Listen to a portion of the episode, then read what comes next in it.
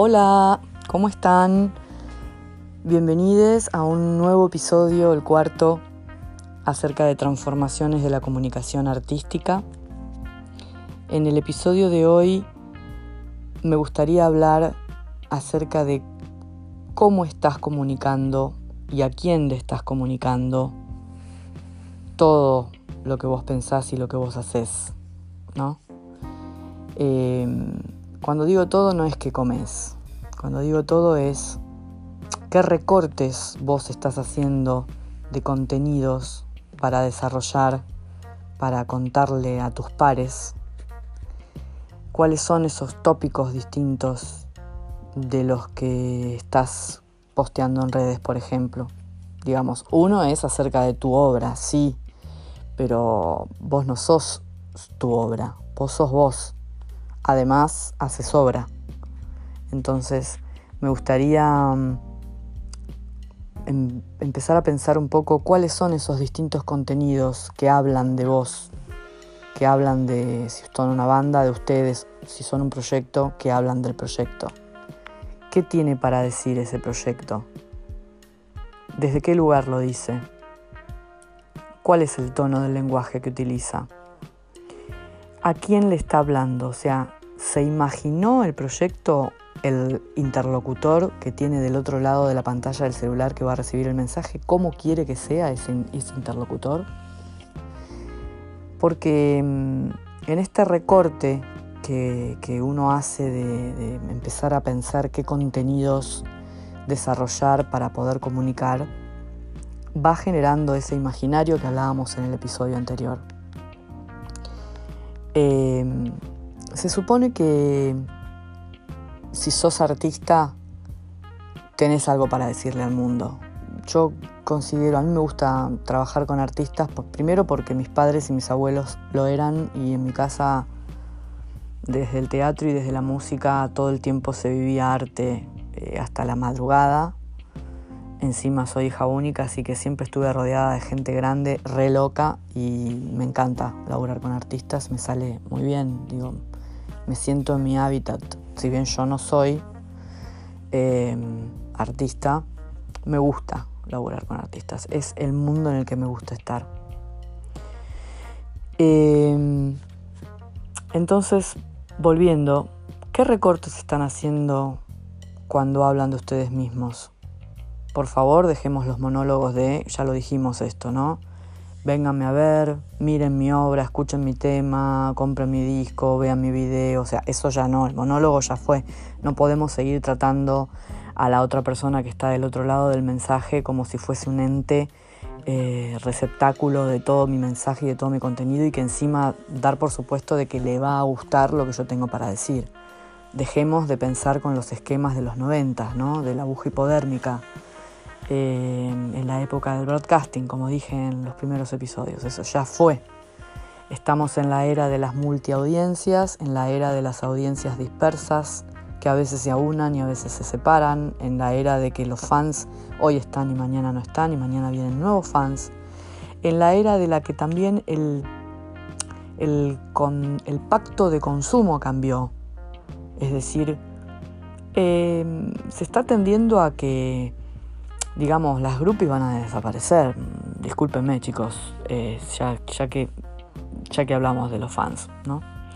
Eh, la actitud, digo, la actitud psíquica de groupie, de me despojo y me entrego a vos, ah, es una tendencia, está desapareciendo. Así como también está desapareciendo el fan que se casa para toda tu vida con, vos y con tu obra. Eh, de hecho, digo, a, a, Soda Stereo le pasó, a todos le pasó, a, todos los grandes y chicos artistas les ha pasado en algún momento que cambia su público. Entonces, parte de la tendencia es que la condición de público cambió, el pacto de comportamiento de consumo cambió, pero parte de la de lo que ya está y de lo que siempre fue es que vos tenés que mantener un tipo de relación y forjar un tipo de relación en el tiempo con tu público. Entonces, volviendo al mensaje y a la narrativa y a este imaginario que queremos construir desde la comunicación del artista, ¿cómo estás pensando a, ese, a esa persona que está del otro lado recibiendo tu contenido y tu mensaje? ¿La estás pensando o estás pensando en vos y nada más que en vos? Y todo lo que vos decís lo decís desde vos y no estás, y no estás como habilitando un diálogo con la otra persona. Eh, es muy importante esto. Y también es muy importante que se supone que el artista es una persona, ¿no? Como cualquier otra, pero que tiene ciertas habilidades que los demás no tenemos, cierta sensibilidad que los demás quizás no tenemos a priori, o sea, que no la tenemos así como nata. Eh, si entonces sos artista, es decir, si tenés esta, sensibilidad del mundo, hay que salir a mostrarla, hay que salir a comunicarla.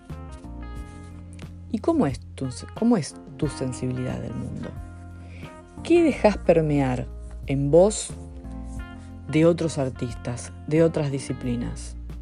¿O te metes en una burbuja y solamente estás metido en la tuya y no, y, no incorporás del mundo nada?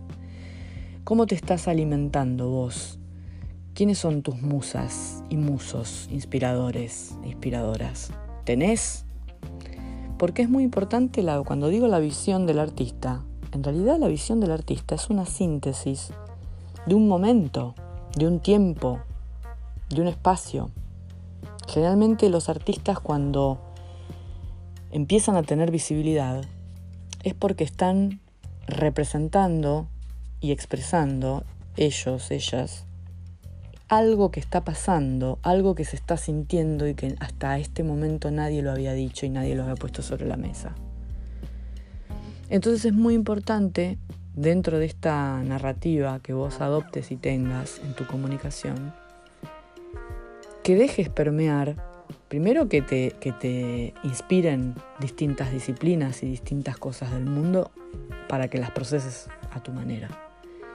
Y segundo, que, que empieces a mostrar que empieces a permear esos, esas distintas disciplinas de las que vos te estás alimentando. Porque en definitiva sos un cruce de muchas artes. O sea, tu arte no puede ser puro y aislado. Tu arte siempre tiene cruces de distintas disciplinas artísticas. Y en esos cruces se va conformando una narrativa y un mensaje único. Si los mareé, pido disculpas. Em, si les gusta, buenísimo. Hoy dejamos por hoy, me parece que es un montón lo que venimos como construyendo episodio tras episodio. Espero que procesen esta data también y nos estamos encontrando en una nueva escucha muy pronto. Muchas gracias.